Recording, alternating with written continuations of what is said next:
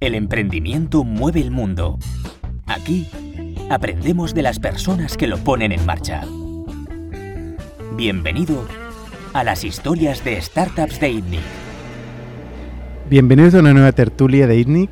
Yo soy Bernat Ferrero, hoy estoy con Jordi Romero y César Miguel Áñez. ¿Cómo estáis? Muy bien, muy bien. Tertulianos habituales. Acabamos la última tertulia con una pregunta que no respondimos, que es la pregunta de cada semana. Pero bueno, vamos a seguir hablando de este tema, que es ¿cómo hacer un MVP de un SaaS de gestión? Joder, empezamos fuerte. Es que de verdad que esta pregunta, yo si te, si te digo que en los últimos 12 años eh, gran parte de mi vida la he dedicado a responder esa pregunta, Bueno, hacerlo. a hacerlo y a responderlo, porque me- nos hemos liado con tanta gente que esta pregunta no es que no me viene de fuera, me viene de dentro. Eh, La pregunta tiene trampa, ¿eh? Es asumir que hay, que hay una receta. O sea, sí que hay conceptos, pero al final no hay una receta. Yo creo que hay... No hay una receta de nada. hay- bueno, pero de esto que es más incierto, tan, es tan creacional. ¿sabes? Hombre, si ahora dijéramos, te lo voy a decir en cuatro pasos, cuatro simples pasos, Esto funciona de puta madre en YouTube, ¿eh?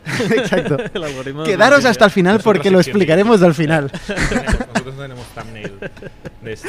O sea, Eh, esto yo- le encantaría a la gente. Yo acabo de, acabo de venir con Albert Domingo de entrevistar a unos fundadores Ujú. eh, para que estamos planteando invertir eh, y estamos viendo su MVP.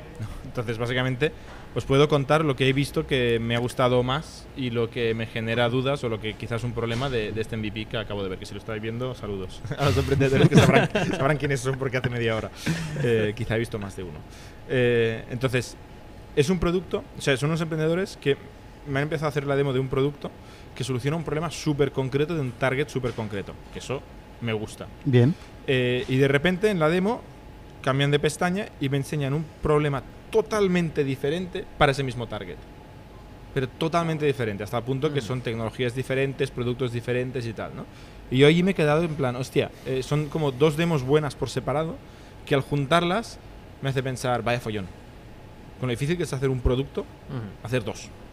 ¿Sabes? Entonces, para mí, hacer dos productos es una buena manera de empezar a hacer un MVP. Eh, ¿Qué me ha gustado de cómo lo han hecho? O sea, que se notaba un montón que se han pateado la calle de los clientes. ¿no? En este caso, eh, bueno, puedo decir, es un tema de, de agricultura. Se nota que saben exactamente qué tipo de personas trabajan ahí, eh, qué, qué problemas tienen, qué les funciona, qué no les funciona, y, y se, se huele. Se huele totalmente que los emprendedores saben, y el, y el, el CTO, el- el primer programador, ¿no? Eh, sabe todos los detalles. Entonces, para mí, el cómo hacer un MVP, oye, pues sentándote en casa de tu cliente, de uno, que idealmente haya más de uno de esos, ¿no? No hacer lo que te dice, pero solucionar todos sus problemas al, al milímetro. Y me estoy volviendo loco, me estoy oyendo. ¿Cómo suena tu voz, eh? Es terrible. Y me estoy dando cuenta que me estoy tapando porque la cámara está ahí. y Estoy poniendo la cámara. no te tapes, no te tapes. Eh, pues hacer un MVP en casa del cliente. Programando desde casa del cliente, básicamente. Y, y- y hay un factor importante que, oye, resolviendo el problema, no haciendo cosas. Es que es- esta parte no, no es lo que siempre todo el mundo se olvida. O sea, la gente dice, vale, voy a hablar con el cliente, vale, al menos tenemos eso, van a hablar con el cliente. Voy a hacer cosas para este problema, vale. Pero al final tiene que haber un cliente, un cliente, como mínimo un cliente que diga, me has cambiado la vida. Me has cambiado la vida. Y esta parte es la que nos falla, nos falla, nos falla mucha gente, a muchos, muchas startups, pero que en nuestros equipos también. O sea, a mí me, des- me desespera cuando veo un montón de gente trabajando en algo y dices, ¿cómo vais? Bien. Bien, digo, hostia, o sea, ¿tenemos algún cliente contento? No, esto no, todavía no, esto no, no lo sé. Estamos haciendo cosas. Ujú. Pero ¿cómo que estamos haciendo cosas? no? Y uno puede vivir, porque hay una... Yo tengo una teoría que es la... Esto igual es poco popular lo que voy a decir, pero Qué sorpresa. es la capacidad de empleabilidad de la gente. O sea, tú ahora contratas 100 personas, los pones en una sala, vuelves al cabo de dos semanas, y dices, hostia, pues te inventas algo. Y está todo el mundo que no llega. Todo el mundo que no llega. Todo el mundo ¿Que no llega ocupado. Todo el mundo está haciendo un montón de cosas. Pero no tiene proporcionalidad la capacidad de empleabilidad de las personas con la capacidad de generación de valor de este conjunto. Cuando dices empleabilidad, quieres decir que se ocupan. Se ocupan. La, Sí, sí. capacidad, la capacidad de ocupar su tiempo. Ocupación del tiempo. Sí. O sea, que, que- que van a tope. El tiempo se llena. Que todo el mundo va a tope. sabemos. Todo el mundo va a tope. Entonces dices, pero bueno, pero ¿quién está generando valor? ¿Qué valor estamos generando? ¿Qué problemas estamos resolviendo? Esto lo mira menos gente. No sé por qué, es como si fuera menos tangible. Entonces, yo creo que para, gene- ge- para generar un MVP, para, em- para empezar, o sea, tenemos que entender qué problema tiene el cliente, quién es el cliente, qué problema tiene, y luego asegurarnos de que somos capaces de resolverlo. Pero llegando hasta este Mm. punto, Sí, no te tienes que ir de casa del cliente hasta que no te dice gracias. Funciona. Claro, pero esto tiene infinitos matices también, porque ¿cuánto tiempo le dedicas al MVP? ¿Cuándo decides si tiene sentido seguir o no? Es que para mí un MVP nos acaba, el software nos acaba, ¿sabes? O sea, cada vez que te dicen gracias, funciona, ya, me, ya lo uso y cada día pues has acabado algo. ¿sabes? Y luego haces otro algo. Y ese algo puede ser una semana de trabajo, puede ser un día de trabajo, puede ser un año de trabajo. Mejor que no para una startup, Ujú. mejor que sea un día o una semana.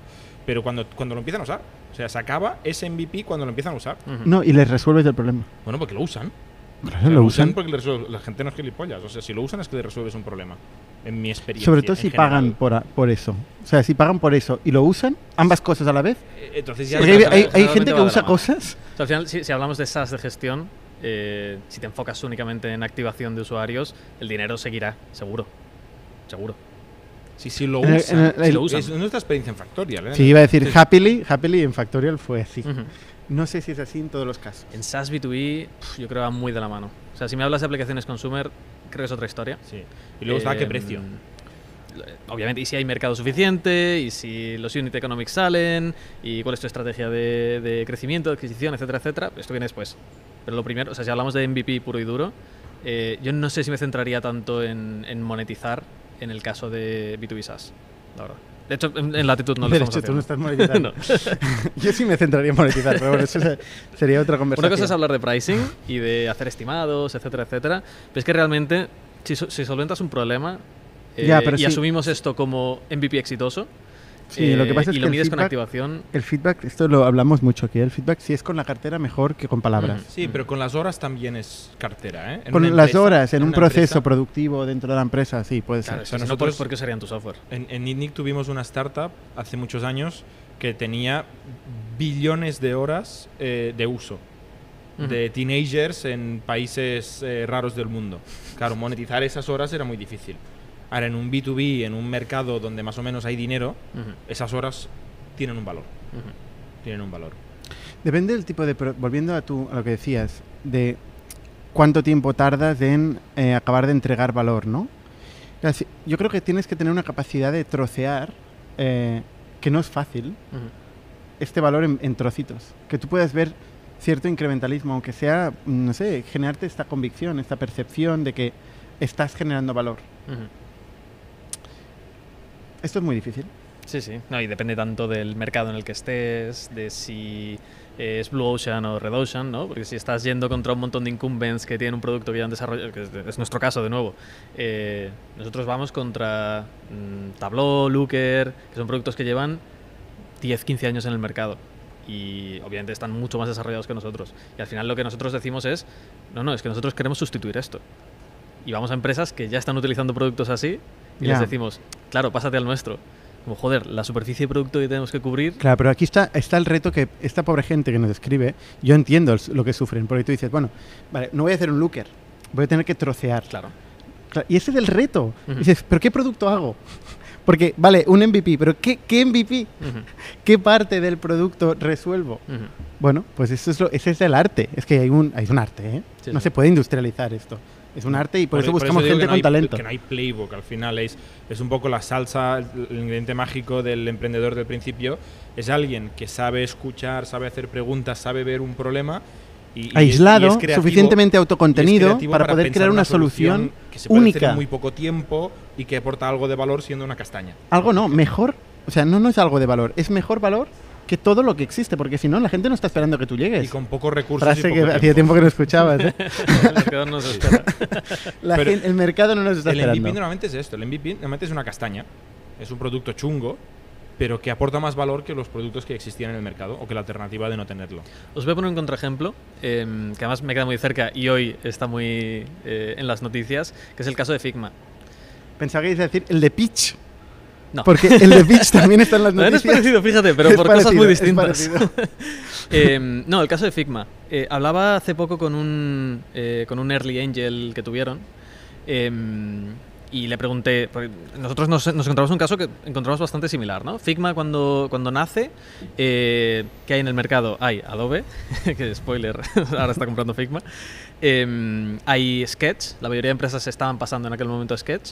Y Figma nace en 2012, me parece que es, eh, con un par de tíos que tienen una idea de llevar todo esto al navegador eh, y se tiran tres años metidos en la cueva intentando trabajar con clientes, eh, con early design partners, con, con empresas que les quedaban cerca para intentar que usaran el producto y se pasaran y se pasaran a Figma, ¿no? Y lo que se encontraban es la puerta cerrada. Lo que se encontraban es no.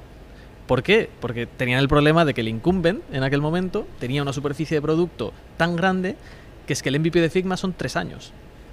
Tres años hasta que pueden conseguir convencer a un cliente para que se pase a la plataforma. Entonces, ¿es, es un MVP esto? ¿Qué es? Yo creo que o sea, es un MVP que no es tan mini- minimal y asumieron mucho riesgo porque tres años de, de ciclo de feedback es muy alto, pero seguramente eran los clientes perfectos, eran el mercado estos fundadores. Ujú. Sabían perfectamente el problema porque llevarían años usando toda la alternativa y era dogfooding total. Pero Y que sean usuarios implica que sean emprendedores. O sea, ellos habían No, creado bueno, la- la startups. o sea, las dos cosas. Era- los emprendedores eran los usuarios, estoy diciendo. ya, ya, pero que seas usuario implica que seas un buen emprendedor, creando un producto No, alternativo no, a lo que existe en el cosas. mercado. Pero en este caso Pero. ¿eran emprendedores ellos? ¿Habían creado startups con éxito previamente? No, eran súper jóvenes. Eran súper jóvenes. Sí, sí, sí. Bueno, pues en este caso, ¿tú invertirías? Dos ¿En chicos jóvenes que te dicen, oye, necesito 20 millones, nada, 20 millones que seguro te sobran para estar tres años en mi cueva. Ya. ¿Tú invertirías? Bueno, a ver, o sea, sí que, sí que tenían eh, ciertas credenciales. ¿Tipo? El CEO. Haber sido era- becario en Flipboard y, y en eh, LinkedIn.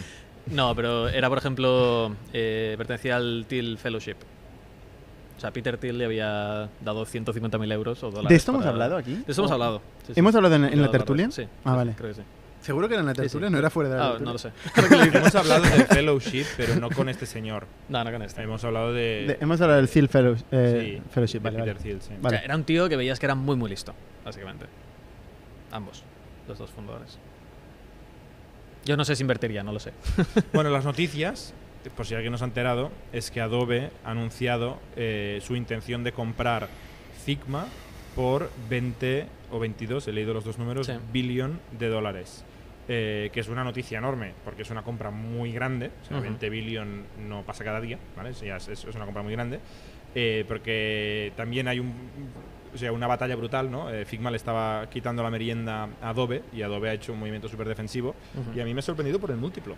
Porque ahora venimos de semanas y meses de hablar de múltiplos de 5 y 6, múltiplo de valoración de mercado versus ARR. Ujú. Muchas compañías grandes con crecimientos decentes están en múltiplos de 5, 6, 7, 10 ya siendo agresivos. Y aquí estamos hablando de un Figma. Hablas de múltiplo sobre ventas, Sobre ARR. sobre ARR, facturación recurrente anual. Correcto. Y, y Figma ha anunciado que su eh, facturación este año va a ir de 200 a 400 millones de dólares. ¿vale? Si asumes la facturación de final de año de 400, es un múltiplo de 50, que es muy agresivo. Que ni de coña estarán en es un 400. Pero no están en 400, porque está- han dicho que es donde esperan estar a final de año. Si asumes 300 más o menos, estamos en 66. O sea, estamos en un múltiplo de 50 y pico, 60 y pico Ujú. ti- veces ARR a una escala muy gorda, que todavía es más difícil esos múltiplos altos, y con un crecimiento bueno de 100%. ¿Vale? Pero es, es- es muy bestia Es que eh, la valoración ¿eh? de esta compañía. Es un múltiplo muy alto para una empresa de este tamaño. Ujú. Pero el crecimiento es relevante. 100%. Bueno, hay que hacerlo. ¿eh? No, bueno, momento y, y la situación del mercado es, es lo relevante, yo creo. Sí.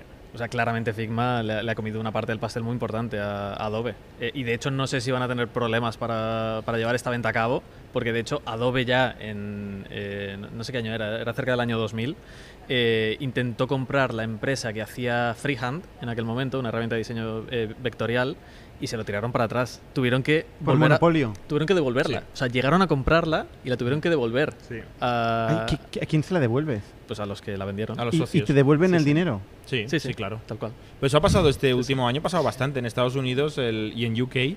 El regulador, que no sé cómo se llama ahora, antimonopolio, está siendo súper duro. Eh, tumbó la empresa de los, de los GIFs, eh, Giphy, eh, tumbó Plate por Visa. eh, se han caído varias adquisiciones grandes en los últimos meses o último año y pico por, Y es que en este caso, joder, es, es y, este, y esta es obvio. bastante obvia. es que Esta es bastante obvia. además Adobe que tiene un producto que hace lo mismo eh, que sacaron hace unos años que se llama Adobe XD XD. eh, y ahora qué va a pasar con esto claro se lo van a petar van a meter Figma ya no hay competencia hostia Figma es un productazo, ¿eh? Yo me acuerdo, eh, una cosa que, que me di cuenta de, de lo bestia que era es que nosotros en Factorial eh, hicimos decks, eh, presentaciones y tal, que es lo típico que si lo hace un diseñador, antes lo hacías tú, por ejemplo, en Sketch, antes, antes, antes, Sí. antes, antes lo hubieras hecho con un Photoshop o alguna cosa así, y, y ahora lo hubieras hecho tú o alguien del equipo de diseño de Factorial lo hubiera hecho con, con Figma. ¿no? Y yo estaba trabajando con una persona que venía con tutoría estratégica, bla, bla, y obviamente lo quería hacer con PowerPoint, lo estaba haciendo con PowerPoint, y yo le decía, oye, ¿por qué no lo hacemos en Figma? Porque el diseñador lo podrá hacer bonito y tal. Y el tío dice, ¿cómo voy a hacer? Si yo hago PowerPoints, me gano la vida eh, haciendo PowerPoints, que en, que en Bain me pagaban una pasta para hacer PowerPoints, ¿no? Yo le dije, ya, pues que Figma tiene tal, tal, tal, ¿no? Y el tío me viene al cabo de tres semanas y me dice, hostia, eh, estoy flipando, pero estoy usando Figma para hacer presentaciones. O sea, un management consultant que estaba eh, adiestrado para usar PowerPoint, es incluso ese se había convertido a Figma por el real time, la colaboración, es brutal. Es brutal. Lo fácil que era compartir. eh, o sea, no solo es diseño Figma, o solo- no solo es developers o diseñadores de productos de, de aplicaciones mobile. Yo creo que realmente se está metiendo en todo el diseño. Y, y- y funciona muy bien. Yo lo he usado bastante este último año Figma. Pero es que no, no es solo eso, sino que Figma, o sea, yo creo que ha sido un antes y un después en lo que, en lo que significa la colaboración eh, en, en aplicaciones. Eh, yo, yo creo que no había nadie que fuera tan multiplataforma desde el primer momento, porque ellos, o sea, claro, veníamos de, de software como O sea, Sketch web. que solo funcionaban en Mac Claro. y que te tenías que descargar y tenías archivos en Es- local. Es, muy loco diseñar en la web. sí, sí, Es esto era impensable. Hace 10 años Impensable. era estúpido de Y además lo curioso- Y en real time. Lo curioso es que cuando salió Figma, yo me acuerdo de todos los diseñadores dijimos, pero esto es terrible. ¿Cómo vamos a estar aquí? Modo multiplayer, todo el mundo tocando Desde cosas. el browser Esto, diseñando. esto es la peor idea Sí, sí. ever. Y Tenías razón. hostias, cam- cam- cambió completamente la, la Sí, sí. mentalidad de, de toda la industria del diseño y de un montón de otras industrias. Bueno, Em, ahora es el Figma para tal. O sea, latitud muchos es el Figma pitches. de los datos. Ah, eh, Bueno, O sea, para nosotros es latitud eh, es el Figma para los datos. Sí, sí. Qué bestia. Yo, hay que decir que en su momento tú le viste, lo viste lo de Figma. Si yo me acuerdo, tú estabas muy flipado con Sketch, Ujú. pasaste una temporada flipadísimo con Sketch y tal, y un día dices, Figma lo va a petar. Ujú. Pero de eso estamos hablando que, que no iba a Figma. No, no. Era, eso sí, era un MVP, no era un MVP porque Yo llevaba lo, tres lo probé años. dos veces, fíjate. Yo creo que lo probé cuando lanzaron la primera beta eh, y era terrible, funcionaba fatal. Porque, Pero aún claro, así te molaba. ¿O no? En ese momento yo creo que es lo que dije. el- en- lo que pensé fue, esto del multiplayer no lo voy a usar nunca o si lo voy a usar va a ser una experiencia terrible. Eh, y además de eso, la propia herramienta de vectores iba bastante mal. Petaba. La verdad, iba bastante mal. Porque es muy complicado hacer esto y más con la tecnología que, que estaba usando Figma en aquel momento, ¿no? Em, y luego, un año después, lo volví a probar. Llegó a ser suficientemente buena la parte de edición vectorial y lo otro lo vi tan claro, sobre todo porque en aquel momento ya éramos dos personas en el equipo de, de producto. eh, y es que, claro, la colaboración que te permitía tener Figma es que estaba años luz de, de lo que Sketch te permitía. O sea, nosotros Sí, y no- utilizamos dos aplicaciones encima de Sketch para poder colaborar. Ya. Y, y no genera como mucho, mucho ruido, Figma. O sea, cuando vas generando ahí cosas y cosas, ¿no? Y es que cada vez que voy a, Es que a no. preguntarle a un diseñador, oye, esta pantalla no sé qué, y empiezo a verle que se van moviendo pantallas de Figma y una va tras otra y que no encuentra nunca nada. Es como Pero lo encuentran, ¿eh? caos Ah, no lo encuentran. Y no tarda Pero, tanto. pero parece súper desordenado todo. Pero Yo es que es un no trabajo utilizo, no lo creativo. es un trabajo creativo. ¿Sabes? En el fondo, imagínate que vas a, a Picasso, le dices, oye, ese toro que hiciste el otro día, va a hacer así con los papeles, va a sacar uno encima del otro y tal, y te lo va a encantar. Es un poco lo mismo. O sea, yo veo cómo trabajan, porque además se ve en real time. Tú puedes ver en tiempo real, puedes estar mirando ahí, comiendo, cómo están diseñando un producto de Factorial.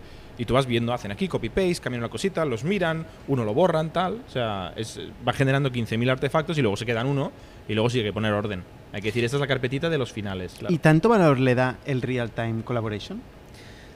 Esto, esto es algo que he pensado mucho. Em, yo creo que el hecho de estar varias personas mirando la misma pantalla. Como uno eh, trabaja, que esto... esto mira- es mirando el muy- mismo- el mismo Es muy de documento. aquí, esto. Sí, yo creo que eso no es lo más importante, fíjate, del, del real-time collaboration. Yo creo que lo que trajo es el saber que cuando estás mirando un archivo, Es la última versión. Sí, Y esto parece una tontería, sí. pero es que antes de eso era, te subo el archivo de Sketch a Dropbox, V1, V2, V3 Sí. ¿En y así. Pero- No, no, claro, antes claro. de Factorial era así. Sí, sí, hombre, y tanto. El, el botón, el botón era un, un peñazo. Espérate, Pero espérate, que se Pero sincroniza esto se un momento. resolver de muchas maneras. No es, bueno, pero no se resuelve con Figma. Claro. Y, y otra cosa del real time que yo creo que sí que les ha ido bien es el remote, ¿eh? Porque Mm. antes, en el principio de Factorio, por ejemplo, yo me, me voy a. Cuando tú y yo estábamos mirando un sketch y trabajando ese mismo día, o sea, nos levantábamos y discutíamos, ¿no? Esto, esta super elipsis que me has puesto aquí, no me gusta, cambia el color, tal, ¿no? Y lo hacías así señalando la pantalla. Tú ahora vas a Figma y ves un cursor que te aparece por ahí que pone César. Y, y un comentario que César te dice, oye, este super elipsis no, no me mola. Y César está en Cancún y el otro está en Malasia, Ojalá. eh, eh, pero hablando con el cursor. Y, y Mm. yo lo he usado esto cuando he estado haciendo presentaciones y tal con el Figma. Tienes una... Bueno, que algún valor tendrá si pagan 20 billion. Hombre. Pero, o sea, y esto todavía no está confirmado, ¿no? O sea, falta que el regulador lo acepte. Claro, o sea, se ha anunciado la intención de... Oficialmente, Como Elon además, Musk o sea, anunció la Adobe intención de comprar Twitter. Ya. Supongo que se Del dicho curaría al un poco- hecho hay un Adobe- trecho. Adobe se curaría más en salud, ¿no? Em, hablando de Adobe, hay de, de Figma, Pitch. Pitch está haciendo una reestructuración, ¿no? Ujú. Como muchas otras empresas. ¿Tú qué piensas de Pitch? Me gusta la idea. Em, Que también es un caso, por eso lo decía antes, un caso de construir en la cueva, levantar 20 billion el primer día. Ay, 20 million. ujú. Creo que eran 20 million el primer día y vivir en la cueva hasta sacar una versión del producto y que la usen o que no la use nadie. Hicieron muchísimo marketing, de hecho, antes de, de lanzar esta primera versión. Sí. Eh, con un branding muy, muy Hicieron definido. mucho hype, mucho hype. eh, muchísimo hype, una waitlist eterna. Ahí te la juegas. Em, sí. Pero fíjate que yo creo que Figma les ha podido comer un poco el pastel. Eh, por este caso de uso que comentaba Jordi. Em, es que al final, si todo lo que es diseño Sí, lo yo no me- tener en una única, en una única aplicación, No me imagino el mundo corporate usando Figma para hacer PowerPoint. Oye, pero habla con Uriol, que es el- venía del señor Corporate. y ahora al cabo de un mes estaba usando Figma. Hostia, Tres semanas. En tres semanas estaba usando oye, Figma. oye, va a quedar aquí grabado. Vamos a ver si esto realmente que, pasa. dicho no. esto, yo, yo creo que el mundo de las presentaciones eh, es, es un sitio muy claro donde innovar. Eh, no sé si será Figma quien se lo lleve, no sé si será Pitch, no sé si será Tom, eh, que ¿Eh? es una, una aplicación nueva que Tom. salió hace poco. Tom. ¿Cómo se escribe? Tome, creo que es Tome. Tome. Tome Product. Sí, que es como un No la approach mucho esta. más... The Storytelling Tool for Work. Sí, es como mucho más... ¿Cómo se dice? Streamlined en, en español. Streamleado. Stream, streamlineado, ¿no? ¿Vale? O sea, es Pero un cla- pitch, es un claramente pitch, algo tiene que pasar. Es un pitch, Tome. sí. Eh, por lo que estoy viendo en la web. Sí, sí. Ahora no me, no me acuerdo de la startup española eh, que hace pitch también, que hace presentaciones, que ha estado en el podcast además. O sea, bueno, es igual, tengo tenido un lapsus. No, Esto es me buenísimo viene- decirlo en directo, además. no me en. Sí, eso. No, lo iba a buscar. Lo voy a buscar, pero bueno. ¿Cómo se llama, hostia? No, pero bueno, Un, un comentario eh, aquí, la, la audiencia, ayudadnos. El caso es que, que Pitch ha hecho, ha hecho reestructuración, em, como muchas otras empresas. Twilio también ha anunciado reestructuración. em, el 11 por- han despedido el 11% de la plantilla de Twilio, eh, que no es nada trivial. No, porque, perdona, el- el- la plantilla de, de Pitch es muy pequeñita. Claro, eran Twilio no. unos 200. Sí. eh, me parece que se han quedado sin trabajo 60. eh, o sea, Algo así, porcentualmente es bastante, así. bastante más grande. Sí. Em, caso de Twilio, 11%. Y es algo que yo creo que seguirá pasando. Seguirá pasando estos meses. em, cuando las empresas se empiecen a dar cuenta de que el, el runway se les empieza a acabar, eh, harán reestructura- reestructuraciones. La, la startup que comentaba antes era Geniali. Genial. Ah, sí. genial. No me salía el nombre, Sí, me sí, queda- sí. es que está en el podcast, hay un podcast de la historia de Geniali. Cordobeses, ¿no? ¿Me suena? Eh, Málaga. Cuidado, ya. la hemos cagado una vez, no la cagamos dos veces. Eh, sí, sí. Vale, O sea, Bueno. sobre, el tema, sobre el tema de los layoffs, yo creo que hay, hay, hay dos, dos reflexiones, ¿no? Una es, ¿por qué están haciendo layoffs ahora? O sea, ¿qué ha pasado? Eh, porque Pitch es una startup privada y tal, con seguramente economics más por definir, menos maduros, pero Twilio es una señora empresa ya, ¿no? O sea, ¿qué ha pasado que les ha hecho hacer layoffs ahora? Y, y- y la pinta que tiene o la lectura negativa es, han ido lentos. O sea, ha habido un cambio de mercado en marzo, la capacidad de financiarse, el miedo a invertir en nuevas tecnologías y tal, ha empeorado sus previsiones, pero es que estamos a septiembre. Ya. O sea, han pasado, ha pasado más de medio año desde Pero- que empezó a tambalearse el mercado. Pero Entonces, también supongo que no es lo único que han hecho. O sea, supongo que todos estos meses han estado haciendo eh, pues ajustes de costes en distintos departamentos. Al final los layoffs, eh, los despidos es lo último que quieres hacer. Entonces intentas, intentas ir ajustando todo lo que puedes hasta que no te queda otra que tener que hacer reestructuración. Y que los mercados funcionan por espirales. Es decir, si haces un primer layoff, eso hace que desaparezca parte del mercado. Y cuando llega esto a, a la oferta o llega a las empresas que le venden a esta parte del mercado, eh, pues es más tarde. Y eso es una espiral que puede llegar a ser, eh, bueno, puede llegar hasta el bottom. ¿eh? En el, en el famoso memo de Sequoia que hablamos en su momento cuando salió el último, el de 2022, había un gráfico que se ha usado mucho durante este verano, que era el gráfico de la empresa que recorta rápido. Los primeros en hacer layoffs, en ajustar el cinturón, en reforcastear y tal, y luego tú, tú, subían a partir de ahí, y el que recorta tarde. Y a mm. largo plazo eh, había una divergencia brutal. El que recorta rápido recupera, el que recorta tarde ha sufrido demasiado, ha quemado demasiada caja, tiene que recortar más todavía porque se ha quedado sin dinero eh, y, se- y- y se, enlentece demasiado. ¿no? Pero ojo porque Eh, eso es teórico, ¿eh? o sea, no, no es ciencia este gráfico. Hay otro componente que yo creo que también es importante de riesgo, que es que si cortas muy rápido, quizás no has llegado a ver hasta dónde va a llegar. bottom, no claro, sabes- no, no sabes hasta dónde va, a llegar. Y si tienes que cortar otra vez, Eso es terrible. Para la, moral, problema. para la moral de la compañía. se la mitad del y- equipo. Y, de- y del- y en el caso de Twilio es una empresa cotizada. La moral del inversor retail también es muy importante, porque la gente dice, bueno, ahora el stock de Twilio, cuidado, ¿no? Hay, que, hay que medir con, con mucho cuidado esto. totalmente. Bueno, tenemos aquí una listita de temas. Por cierto, la audiencia, si quiere preparar las preguntas, podéis irlas preparando. Que el stock de Twilio está la mar de bien, ¿eh? Eso. A la gente le parece buena noticia que hayan recortado un 11% de la plantilla. Porque está, está flat los últimos... Está flat, pero después de una caída tremenda, ¿no? No, claro, pero me refiero a las noticias de hoy. Ya. O sea, ha caído como todo el mundo. Pero es que de esto un, para, de un para el inversor high. no es malo. de 430 Recortar coste. Depende, el a, no ser que recortar digas, ventas. a no ser que digas, tiene pánico, tiene pánico, no sabe dónde va. O Mm. digas, no, es un ejecutivo, son unos ejecutivos excelentes y han, y han ajustado tal. Sí, ha bajado, perdona, ¿eh? de un all-time high de 425 dólares a 78 Pero el 425, ¿cuándo fue? eh, en febrero de 2021. Claro. Es el all-time, all-time high. Ya. Empezó a bajar el año pasado, antes, antes que el pinchazo global. O sea, se ha comido dos pinchazos. Pero bueno, no es investment advice.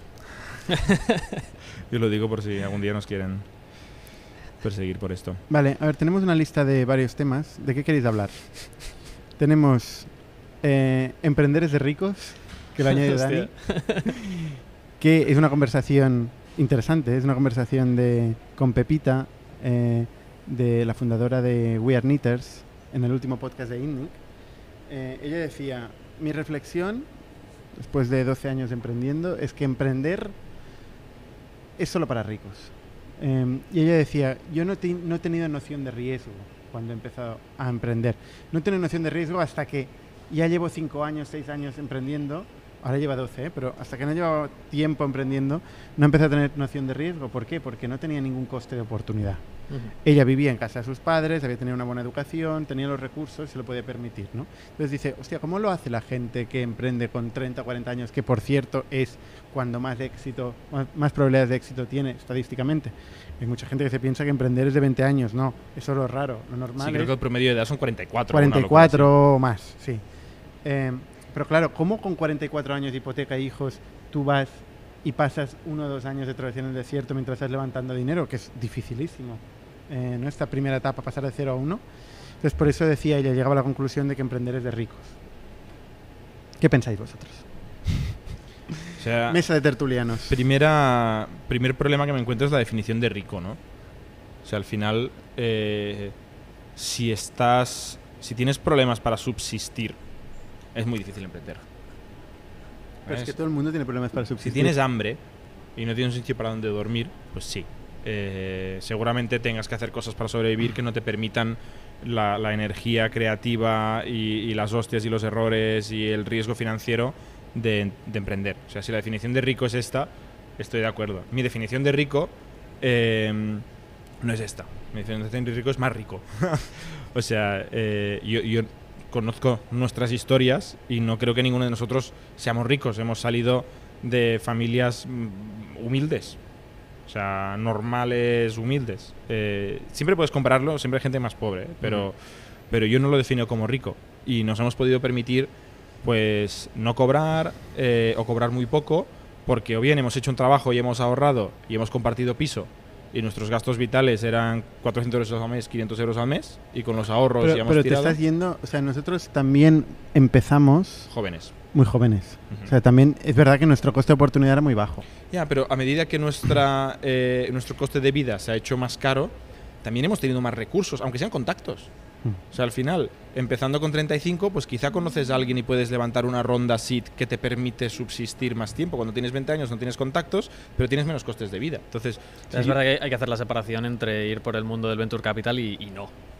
¿No? Porque al final, si, si tú tienes una empresa, porque emprender significa muchas cosas. ya. Em, si tú tienes una empresa que no va a ser una startup, que no vas a escalar, eh, pero te quieres montar, yo qué sé, un bar, te quieres montar Ya, pero una- aquí no hablamos de montar un bar, no tenemos ni puta idea. No, bueno, ya, ya, ya. Bueno, pero, uno pero la, pero frase, Bueno, es, la frase es muy general. ¿no? Hemos montado uno y, y, Y es la y no requería casi inversión, muy poca inversión.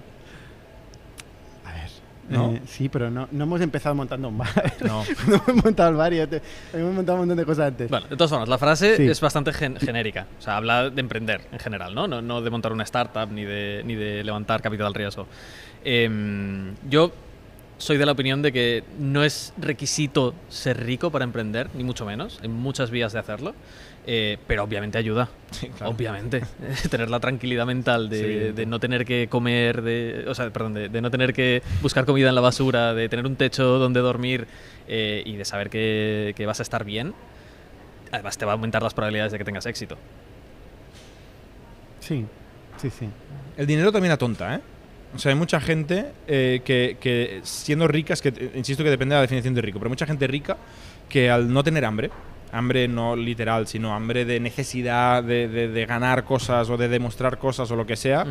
eh, atonta un poco y, y emprende un poco eh, porque está de moda y no tiene esa capacidad, esa resiliencia, esa humildad. Podríamos de decir ir- que si eres muy rico tienes menos probabilidades de tener éxito Sí. como emprendedor. Depende Sí, de sí, cómo te has sí, hecho sí, sí. rico. Esto lo dice de- un, un comentario, un comentario del, del podcast en, en YouTube, del podcast de Pepita, responde eso. Dice, efectivamente, o sea, el, el capitalismo tiene, por un lado, cierta un poder de concentración, de riqueza, pero por otro lado también tiene una cierta meritocracia.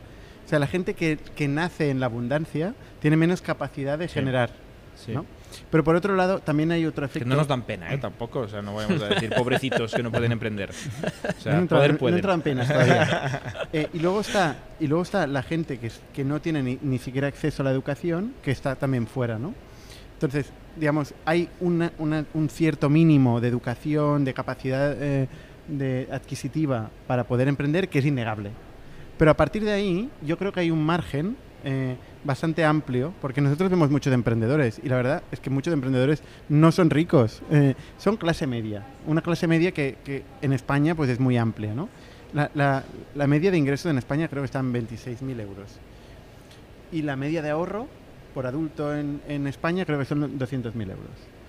Eh, yo creo que una, una, una persona, cuando tiene una idea, eh, no debe dejar su trabajo, su fuente de, de renta y, sa- y saltar a la- en plan a la americana, ¿no? Déjalo todo y tal. No, o sea, tiene que generar convicciones. Suficiente convicción como para asegurarse unas primeras transacciones, unos primeros clientes, volviendo al MVP y al modelo de no cueva. Eh, Para hacer cueva tienes que ser rico. para hacer cueva o rico o tienes que conseguir Venture Capital muy temprano. Exacto. ¿vale? Una de las dos cosas. Luego, el Venture Capital ha evolucionado mucho. O sea, ha, ha capilarizado mucho más en el mundo. Ya no es solo en Silicon Valley que hay Venture Capital. En todo el mundo hay Venture Capital. Y esto ha democratizado, quieres o no, quien ha entendido. Hay auténticos expertos del Venture Capital. Gente que ostras, todavía no tiene ningún valor, no genera valor a ningún cliente, pero ya te cuenta exactamente todas las métricas tal y como las quiere escuchar el Venture Capital. Entonces, si, si aprendes, y un poco es también lo que hacemos aquí en nuestras tertulias y en los podcasts de INNIC, cómo acceder a este Venture Capital, oye, pues eso te permite, como en tu caso, arrancar con poco patrimonio, ¿no? Totalmente. Con lo cual, oye, tampoco, también es otra forma de entrar, de democratizar, palabra que les encanta a todos los emprendedores y VCs, eh, pues le- el, hablas en tercera persona. Yo no sé ni qué soy. yo. Ya. Tertuliano, tertuliano. Tertuliano. Gente que piensa que soy tertuliano. Yo creo que no es de ricos. Conclusión. Emprender no es de ricos. No es de ricos, pero hay unos mínimos y unos máximos, porque sí. Hay una curva rara que podemos dibujar y patentar y nos hacemos ricos con la curva y, el- y le ponemos un nombre. Pero, pero hay muchos ejemplos de que se puede emprender. A ver, ¿queréis hablar, ya que estamos hablando de ricos y pobres? ¿Queréis hablar de Patagonia? Está, está a punto de hacer la misma transición. Así que, bien, bien. Patagonia. ¿Qué pasa con Patagonia, Jordi? Pues que había un señor que era rico que ya no lo es, básicamente. Bueno, sigue siéndolo, ¿eh? se queda en un 2% de un... Es menos rico, no es billonero. La anécdota, de hecho, ¿no? Es que sale, o sea, salió en la lista Forbes Sí. y le pareció fatal, así que dijo, no, no, pues me deshago de todo. Sí, Yo no sí. quiero estar aquí. Bueno, es que eso es, acaba de explicar, acaba de explicar vale, la historia. Vamos a explicar. tanto por sentado en esta Patagonia. Patagonia, por sentado. Patagonia es una empresa de fashion principalmente, eh, de ropa deportiva. Y la empezó un señor que creo que es canadiense, eh, que era un escalador, que, que no encontraba lo- los productos que necesitaban eh, de calidad. Decía que los productos de deporte eran una mierda y que no existía lo que necesitaba. Y el tío, pues en su taller y tal, con unos inicios muy humildes, empezó a montar una, un- una serie de productos para escaladores muy nicho y tal. Y eso mm, fast forward, no sé exactamente toda la historia de Patagonia, pero es una de las marcas más reconocidas en el fashion hoy en día. Es producto de lujo. Hoy estaba mirando en la web camisetas como esta, 50 pavos. Eh, una chaquetilla chula, 100, 200, 300 dólares o euros. Eh, o sea, premium, ¿no? Muy es que la alta. calidad... Calidad tope. Sí, sí. O sea, una marca no es, un, no es muy- un tema de brand, No, no, también, de también, también. También Tiene hay- una marca también hay, cuidadísima. pero no es Gucci, digamos. No, no, no, es- hay calidad, hay materiales buenos, es, eh, eh, son muy conscientes del, del ecosistema, del planeta, de la capacidad de reciclaje, etcétera, etcétera, ¿no? Supply chain, o sea, tienen unos principios, dicen, no, no lo he auditado, eh, que, que les diferencia. Total, Muy y además, exitosa y popular en la comunidad VC. por También. no solo VC, sí, en el, en el business y tal, ¿no? O sea, hay eh, mucha gente se cachondea de que los VCs van con, la, El chalequito. con el chalequito. Chaleco Patagonia. Si no, no chaleco VC. Patagonia, Si no eh, el, el. VC Vest, de hecho se llama VC Vest, pero es Sí. el Patagonia. Ahora está de moda el que es como. Es que no es, como- es como un polo, ¿no? Eh, que tiene cremallera aquí. Y que es como de. mm, No sé cómo se llama, eh, borreguito. Borreguito. Como de. Como tú. Podemos hacer un clip con que diciendo borreguito. Bueno, total, Patagonia. Este señor la ha montado, la empresa es privada, de- o sea, es, eh, es de su familia. Eh, no sé qué facturan, pero es un bicharraco. He leído que generan de beneficios unos 100 kilos, si no me equivoco, 100 millones de dólares al año. Eh, o sea, es, un- es una, es una buena compañía. Ya nos gustaría a muchos de nosotros eh, generar 100 millones de, de beneficios al año. Y el tío leyó, es billionaire, porque técnicamente la empresa creo que valía unos 3 billion. eh, y, No, 3 y- billones de su patrimonio. em- Ah, bueno. Es que es de la familia. ¿eh? Ah, vale, O sea, vale, 100% vale. es de la familia. Y el tío decidió que no quería ser billionaire. Y de hecho tiene una frase que no sé si es cierta, pero es muy graciosa. Que, que el tío dijo, no tengo un billón de dólares en el banco. Que eso, se hace el, cater- el cateto porque esto no va así. Ser billionaire no significa tener 100 billones en el banco. Y segunda dijo, yo no conduzco Lexuses como estos millonarios. Que tampoco conducen Lexuses los billonarios. Van en, Yo conduzco van en helicóptero. Si tú, conduces tú tienes una de las dos premisas. No, el otro también. En billions. cariño eres billionaire, billionaire también. Pero que no van en Lexus los billionaire, van en avión privado, no sé en qué van. Eh, total, que era muy gracioso. Y eh, lo que ha hecho es que ha creado un Family Trust, eh, que no lo sé traducir, eh, donde ha puesto las acciones con derecho a voto para asegurarse que él y la familia pueden votar las decisiones de la compañía, que son 2% de las acciones de la compañía, y el 98% de acciones common que no tienen derecho a voto, pero que son las que reciben estos 100 millones de dólares de dividendos, los ha puesto en una ONG que ni siquiera desgraba impuestos. O sea, que le ha costado un pastizal eh, el tinglado este, y el lema, la verdad es que son unos genios del marketing, es hemos devuelto Patagonia a la tierra. Y el owner de Patagonia es la Tierra, o sea, la Tierra, el planeta Tierra, la Pachamama. Y son los genios del branding, esta gente. ¿Tú te imaginas el nieto que tiene un derecho a voto de algo que no es suyo? tiene que ir a las juntas y tal. A ver, que les queda algo, les queda ¿eh? Y se pueden pagar un salario de consejero para vivir bien. O sea, yo creo que nadie les quita esto. Tienen derecho a hacer lo que les dé la gana con la empresa, porque es suya. El control lo tienen ellos. Pero están diciendo, es un non- non-profit, ¿no? El, el profit se va para un sitio que tiene una misión que es el, el- el- el planeta, ¿no? O sea, cuidar el, el entorno. Pues muy loable. A ver, esto es este muy- señor quiere hacer esto con su dinero. No, no es el único que hace esto. ¿eh? O sea, esto es muy de billionaire. O sea, em, No, pero siempre. O sea, es un señor que es muy coherente. Sí. O sea, sí. siempre Él ha comprado ha tenido este discurso. grandes zonas de, de la Patagonia, de hecho, para protegerlas. ¿no? Evitar que se construya y qué tal, ¿no? Sí, no, siempre ha sido muy comprometido. Pero bueno, luego vamos, por ejemplo, al amigo Warren Buffett. ¿no? Y Warren Buffett eh, siempre decía que él no quería dar dinero a la caridad porque la caridad lo iba a gestionar peor que él y él tenía más capacidad de, de hacer compounding con el dinero que ninguna organización ONG del mundo Que es razonable. y que cuando llegara a una edad avanzada, que decidió que era 90 años, Sí, iba a decir. y todavía sigue. todavía sigue, pero ya cuando, cuando tenía donando 90 años, trocitos. Decidió trocitos. donar gran parte de su fortuna eh, a la, en este caso, la asociación de Bill and Melinda Gates, que por otro lado también hizo algo parecido Ujú. y decidió destinar gran parte de su fortuna de alguna forma en el mundo. Luego puedes ser crítico y puedes decir, oye, pues hay otras formas de hacerlo. Pero bueno, eh, quieres o no, Mark Zuckerberg también de alguna forma se comprometió a, a devolver tal. Bueno, Sí. No, o es sea, muy de billionaire. El señor este, pero es que el señor este a mí me encanta. Dice, yo no soy empresario, no he querido serlo nunca. O sea, a mí se me ha montado una empresa aquí delante. Es verdad. A mí no me pasa esto, que se me monte solo. No, pues a este señor, a este señor se le ha montado una empresa de 3 billones de dólares y 100, y 100 millones de, de beneficios al año, pero no, no, es su, no es lo que le motiva en la vida. Bueno, me parece excelente para el planeta, para este señor que está feliz y además subirán las ventas un montón. O sea, subirán las ventas una pasada, porque la gente va a comprarse ahora una camiseta de 50 euros y, dice, y ¿Tú te además... has comprado tu se- bestia o no? Hoy, tres. Me he comprado. Eh, eh, ¿Qué iba a decir? Seguro que es verdad, seguro, te lo juro, No, no, seguro que es verdad. Uno para cada uno, ¿no? De hecho, Pau es verdad, uno para Pa- cada uno, como Pa- mínimo. He dicho tres, ¿no? Oye, en la siguiente tertulia venimos con el best. Sí, pero ¿quién lo paga? Que aquí. A ver, ¿yo por qué? El los sponsors, que nos sponsorice Patagonia. No, porque Venga, estabas a punto de decir que lo, que lo Oye, compras señor, con gusto. Señor, eh, señor canadiense, unos chalequitos, uno para cada uno. Eh, que, que son los genios del marketing. De hecho, lo estaba pensando hoy, ¿hasta qué punto hay un poco, un poco de... O sea, es 100% honesto. Porque hicieron una campaña muy famosa eh, en el Black Friday, pusieron un anuncio en el New York Times que ponía, no compres esta chaqueta. Y salía una foto de una de las chaquetas míticas de Patagonia, ¿no? Y en el subtexto decían, no al consumismo, hacemos productos que duran muchos años, que sea Black Friday es una estupidez, no Eso compres es como en el Black not Friday". fundraising, ¿eh? Sí, y, y yo lo digo, lo veo y digo, coño, son unos genios, porque te hace pensar, te acuerdas, lo estamos explicando años después y tal, pero en el fondo eso lo hicieron para generar más ventas, no menos, ¿no? Y lo que están haciendo ahora también va a generar más ventas, que no beneficios, O sea, no, no enriquecimiento de este señor. Pero, ¿Te imaginas que hay un contrato privado ahí por detrás para recuperar las acciones? claro, yo no me he leído el contrato. Yo tampoco. Esperemos que no. Oye, pero ya que estamos aquí, vamos a dejar aquí constancia de una pregunta. Vosotros, cuando seáis billionaires, que seguro que lo seréis, Con, con, con, con B de Barcelona, ¿eh? con B de Barcelona, ¿qué, qué vais a hacer con el patrimonio? César. Buah, yo qué sé, tío. Em, a ver, yo la, la verdad que tendría un approach bastante similar al de, al de Warren Buffett. Intentaría sacarle el- la, máxima, la máxima rentabilidad eh, y luego lo donaría todo. Tus hijos a dos velas. De hecho, tengo una posición bastante, eh, bastante dura con esto. Em, yo no, qui- no quiero que mis hijos se críen en, en un entorno de privilegio, em, porque es que no les va a hacer bien. Porque el dinero a tonta, y, lo hemos y dicho no- antes. no serán felices.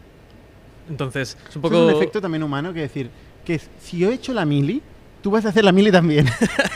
No, pero no es muy humano venganza. esto. no es Exacto. venganza. Yo lo comparto con César, ¿eh? esta, esta mentalidad, y no es por venganza. Es al revés, es por. o sea, es no, por no es un tema de generosidad. venganza. No, no lo digo como tema de venganza, ¿eh? pero Ni es que por uno tiende a justicia. pensar, no, uno tiende a pensar que su camino es el bueno.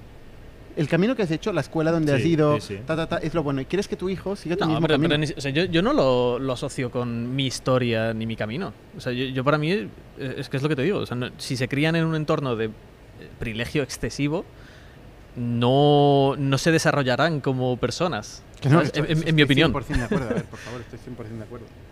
Pero de ahí a que en- a dos velas, vale, no lo sé, no sé. ¿eh? ¿Y No tú sé. qué harás, Bernard, cuando seas yo, yo tengo ¿Tú una qué harás? respuesta a esta pregunta.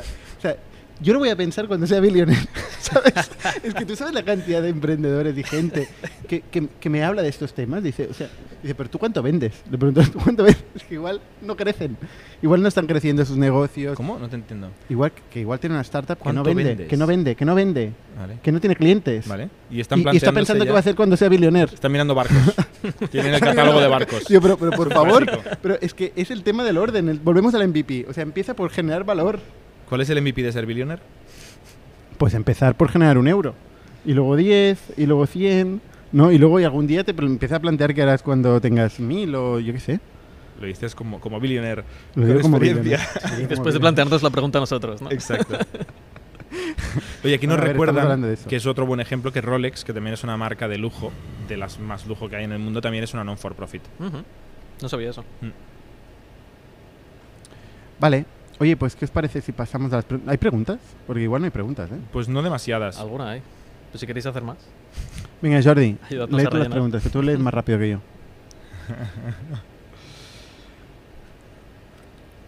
Pues no estoy yendo muy rápido, ¿eh? Pero A ver, principio. eh, es, que, es que no hay. Eh, Sí, aquí nos hay. preguntan sobre Fotopea, que quizá César lo conoce. Pero ¿Qué os parece el eh, caso de Fotopea? Un rip-off bootstrap de, de Photoshop en la web que genera un millón de, dólares de ARR. A mí me parece un proyecto increíble. A, a nivel tecnológico, esto, a- si, si estoy actualizado en la historia, es un tío que decidió montar un clon de Photoshop web. Es muy parecido a Photoshop realmente. Y no es ilegal Y esto. tiene. Es que no puedes patentar software. Entonces Ya. lo puedes replicar y ya está. Em, supongo. No, no soy abogado, ¿eh? Eh, Pero es un tío que, que eso, que no quería pagar por Photoshop. Se montó un Photoshop suyo en, en la nube. El tío lo monetiza con anuncios. No sé si tiene un, pre- un plan premium ahora, me parece que sí. Em, pero funciona, o sea que es increíble. La cantidad de features que tiene. Con anuncios. Y lo ha hecho un tío solo. ARR, lo ha hecho un tío solo. Creo que lo ha hecho un tío solo. Pues un millón de facturación al año un tío solo no está mal, ¿eh? No está mal. Sí, sí. O sea, le queda un poco para billionaire, pero va por el buen camino. Oye, no hemos sí. hablado de Envision, ¿verdad? No hemos hablado de Envision. Hace mucho que nadie habla de ya, Invision. es- ¿No? O sea, está muerto. hizo un Han hecho un pivot, creo. arriba y abajo muy rápido, ¿no? Sí, sí, sí. Mm. También porque hicieron, fueron muy agresivos con el marketing. Eh, y quizás no tanto con la estrategia de producto. Em, Y en su momento pero me vi parecían llegado a muchos hacer un pivot. ahora. ¿eh? Vi Sí. muchos diseñadores que trabajaban en Envision. Tenía sentido en un mundo dominado por Sketch, donde Sketch no tenía herramientas de prototipado. Claro, pasa Figma, que tiene el prototipado dentro del producto, y InVision yo creo que se quedó un poco de lado. Intentaron hacer un eh, competidor de Figma, eh, no les salió muy bien, nadie lo estaba utilizando. Y yo creo que lo último que supe es que habían pivotado bastante. El producto, habían sacado un producto nuevo y están haciendo todo el foco en él. No, no sé cómo les va. Se levantaron eh, 356 millones de euros, igual que Figma, más o menos. ¿no? Creo que Figma levantó. Sí, eh, entre 330. 300 y 400, lo he o visto sea, antes, sí. Parecido, ¿eh? Mm. No está mal. y no está mal. muy contentos entonces, pues Tiger, Axel, Battery Ventures, ¿no? Eh, Spark, que metieron mucha pasta en Envision. Ujú. O sea, no va bien, ¿eh? No va lo último que yo supe es que no. Condena de César. Ah, ahora ya no van bien, después de lo que has dicho ahora. Más comentarios. Están bajando exponencialmente las acciones. Venga. Mancerayo dice, el de la camiseta negra tiene el micro más bajo que el resto. Me llamo Jordi Mancerayo, muchas gracias. Eh, luego una persona, Egotuber, que ha pillado la referencia de antes cuando hablamos de una empresa de los principios de ITNIC, y dice, ¿qué ocurrió con Playful Bet? ¿Por qué cerró? ¿No llegó a ser rentable? Bernat. Eh, Playful Bet fue una experiencia. A ver, nosotros hemos tenido experiencias en INNIC de todo tipo, ¿eh? B2C, B2B. Eh, Playful Bet es de lo más raro que hemos visto nunca, porque era un juego para teenagers, B2C, cuando nosotros lo que hacemos normalmente es B2B, eh, software de productividad, SaaS, ¿no? Em, eh, fue una empresa que, que tuvo un crecimiento brutal. O sea, yo nunca he visto un boom tan bestia a nivel de tráfico, de engagement, como el que he visto en Playful Bet. De, fue- de hecho, fue tan brutal que no hubo hijo de madre que consiguiera levantar los servidores. Empecemos a, a contratar servidores. Esto es buena señal. Docenas de servidores en paralelo Sí, sí. y tal. Contratamos servicios de escalabilidad, de todo. Y, y no había manera. No había manera. Sí. Y al final, tres o cuatro meses después, conseguimos que esto funcionara. Pero claro, es una putada cuando tienes un boom no resistirlo, ¿no? Eh, aún así, mm, tuvo mucho engagement y yo creo que había una generación que todo el mundo jugaba, eh, pero no consiguió monetizar bien. No consiguió encontrar herramientas, palancas de monetización con un target tan pequeño que la publicidad no se paga mucho y que no se podía introducir elementos de juego porque si no estaba protegido por la ley del juego. Eh, finalmente decidimos venderlo eh, y lo vendimos a Exoclick. si no ¿Qué crees que hubiera pasado aquí? eh, Quizás abro un melón bastante, bastante grande, pero ¿qué hubiera pasado si Playful Bet hubiera nacido dentro de la generación cripto? ¿Crees que habría sido distinto?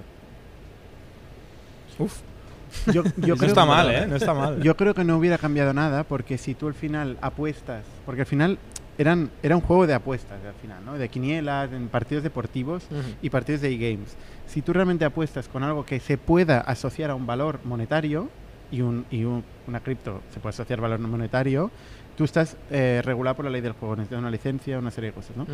Entonces, eh, el caso de Playful Bet no tenía esta, no tenía licencia. Entonces, Ujú. podrían haberlo cerrado. eh, monetices con criptos o monetices con lo que quieras. Ujú. ¿sabes? Creo yo, ¿eh? O sea, no sé, yo tampoco soy experto del juego y no me interesa especialmente el sector juego en absoluto. Pero mira, ahí estuvimos metidos.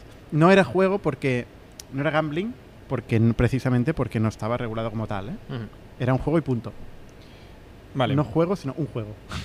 seguimos. Manuel CJ, eh, que no se ha tomado el café todavía hoy, porque dice, no sé si lo habéis hablado, pero ¿qué opináis del rumor de la compra de Figma por Apple? Ay, por Adobe. No es ni un rumor y hemos hablado media hora de esto. Así Pero que- igual lo ha dicho Total, antes de días, que Manuel. lo Pero que no es un rumor, que está ya en la web de Adobe y en la de Figma y en, y en- y en Venga, todas next. partes. Eh, otro que nos pregunta, está para ti, César, que te pilla Bueno. más cerca. Si volvieran a tener 20 años, ¿en qué área intentaríais emprender? Yo qué sé, 20 años, tío. Pero no lo sé. imagínate nosotros. Con, con lo que me quedara más Si cerca te en aquel lejos. momento. No lo sé. No lo sabes. ¿Tú, Bernat? Generalmente eh, los veinteañeros se emprenden en temas relacionados con la universidad. Es bastante, bastante curioso, pero es que tiene sentido, ¿no? Al final eh, intentas resolver los problemas que te has encontrado y con 20 años que has hecho estudiar. Yo lo tengo clarísimo la respuesta a esa pregunta, ¿eh? SAS de, de recursos humanos, ¿no? Software de recursos humanos orientados en B. Nunca en mi vida he visto, ni en proyectos míos, ni en de otros, una oportunidad tan bestia de mercado como la que tenemos. O sea, yo os lo digo en serio. Yo cada día alucino. Alucino con la cantidad de empresas que podemos ayudar. O sea, es la primera vez que yo puedo llamar a páginas amarillas o número al azar y me puedo jugar contigo algo que les ayudo a la empresa que, que me coge el teléfono. Ujú. O sea, es que no me ha pasado nunca. Entonces, claro, yo estoy disfrutando como un enano. ¿Cómo no voy a montar eso? Venga, next. Eduardo López Besena, muchas gracias por convertirte en miembro y saludos desde Barcelona. Mm, Jesús Rivas, que nos hace una pregunta dos veces, dice, ¿cuándo y cómo hay que pasar en un SaaS de buscar usuarios a tratar de monetizarlos? Cuando... de buscar usuarios a tratar de... mon- ¿Cuándo Bueno, pasas de buscar usuarios a monetizar? mismo, no Buscar usuarios contigo, nunca pero- dejas de hacerlo, para ¿Correcto? empezar. Pero ¿cuándo empiezas a monetizar? ¿Cuándo empiezas a monetizar? Cuando puedes garantizar que tienes una recurrencia de uso del producto, básicamente, yo creo. ¿Usuarios son clientes? Pues claro. ¿Qué son No, usuarios? si no en este caso no, no estás monetizando, Ah, pero ¿son potenciales clientes o, o qué, qué es un usuario? Un usuario puede ser muchas cosas. Muchos stakeholders. Al final, eh, ¿cómo? O sea, la pregunta es ¿cómo? Jesús, ¿cuándo yo diría cuanto antes. Hay que Cuanto antes. pasar ¿Cómo A hay que empezar de- monetizar. ¿Cuánto hay que empezar a monetizar? A tratar ¿Cuánto de antes?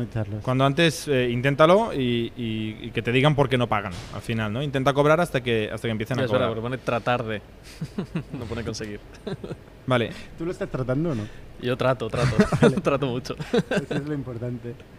Vale. Pau continúa. Serrano nos dice, ¿cómo encontrasteis vuestra pasión en términos de trabajo? Gracias y un saludo.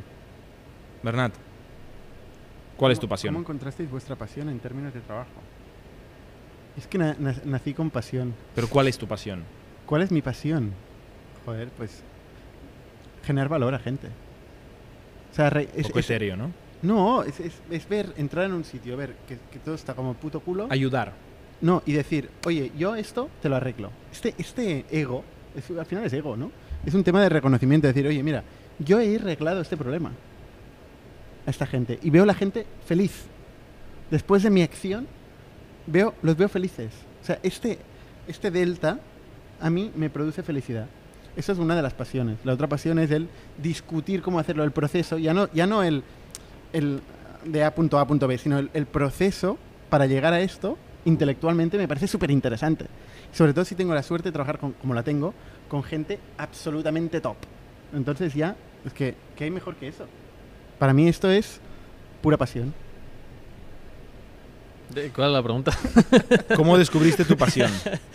Eh, fue súper orgánico en mi caso, no sé. Tenía un ordenador en casa y me puse a jugar con él y aquí estoy.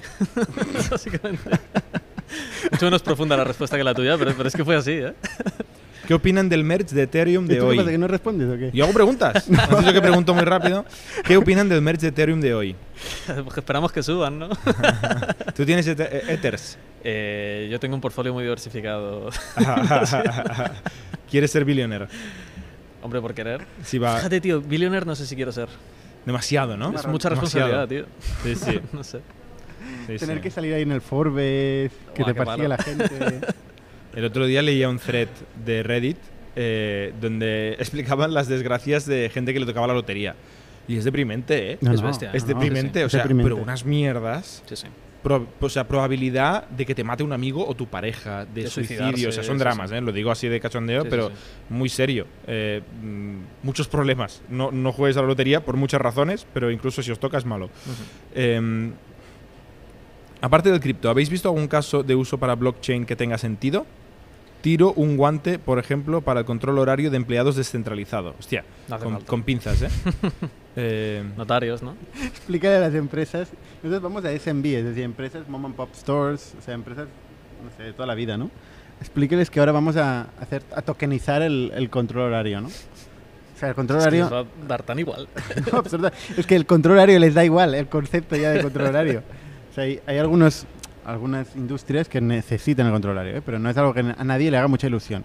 O sea, hay que automatizarlo, simplificarlo, pero no, no es un tema de ir jugando con tecnologías, desde mi punto de vista. ¿eh? Se nos acaba el tiempo, ¿eh? Una última, última, última, pregunta. última. Saludos a Andrés Gutiérrez, que recomienda poner muchas ganas XD. Y la última pregunta es de Andreas Dev JS, que dice, ¿qué recomendáis para una startup pre-seed? Y levanta la mano, en cuanto a inversiones con lo que está por venir crisis. a una startup pre- pre-seed, en cuanto a inversiones, entiendo recibir inversión, no hacer inversiones. O sea, una startup pre-seed con lo que va a venir crisis. O sea, eh, a cualquier startup, cualquier empresa que pierda dinero, mm, recomendar tener mucha caja en el banco eh, lo más rápido posible, eh, resetear, ¿ves? Ahora contesto yo. Resetear, resetear expectativas de valoraciones eh, y de calidad de inversores, historias y garantizar la supervivencia. Y Pero está hablando, no, es- no está hablando de una empresa que tenga que garantizar la supervivencia, está hablando de una empresa pre-seed. Es decir, está Pero por existir, pasa, están en, en las etapas más iniciales. Ya Todavía no tiene un overhead ahí cada mes. Bueno, pues que no lo tenga. Que No lo sabes si que no lo tenga. Que no lo tenga. Eso es una. Yo creo Que no gaste, buen, que no gaste. buen approach. Que tenga mucho dinero en el banco y gaste muy poco. Pero, pero mucho. Sí, pero pregunta en cuanto a inversiones, que es la pregunta que nos hacen cada semana todo el mundo. Oye, estoy empezando esta etapa pre-seed, eh, viene una crisis, ¿cómo levanto dinero? Esa es la pregunta al final. Jordi, ¿cómo levanta dinero? Una startup pre-seed. Pues lo del MVP, o sea, encontrando problemas que la gente tiene y con una solución y con frases o vídeos o gráficos de uso de gente a la que le está solucionando el problema. Con eso, un buen storytelling, mucha carretera, mucha humildad, mucha paciencia y un poco de suerte. ¿Y la carretera por qué? Coño, porque hay que tocar puertas. Ah, vale. Un montón. Oye, muy bien. Pues con esto en bizcocho, yo creo que lo podemos dejar aquí y tenemos el pitch to investors que está a punto de empezar. O sea que nos vemos ahí.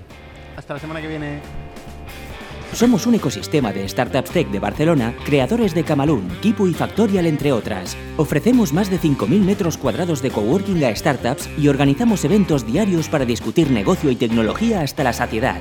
Desde ITNIC Fund invertimos en equipos con capacidad de construir grandes productos y negocios. ¡Te esperamos!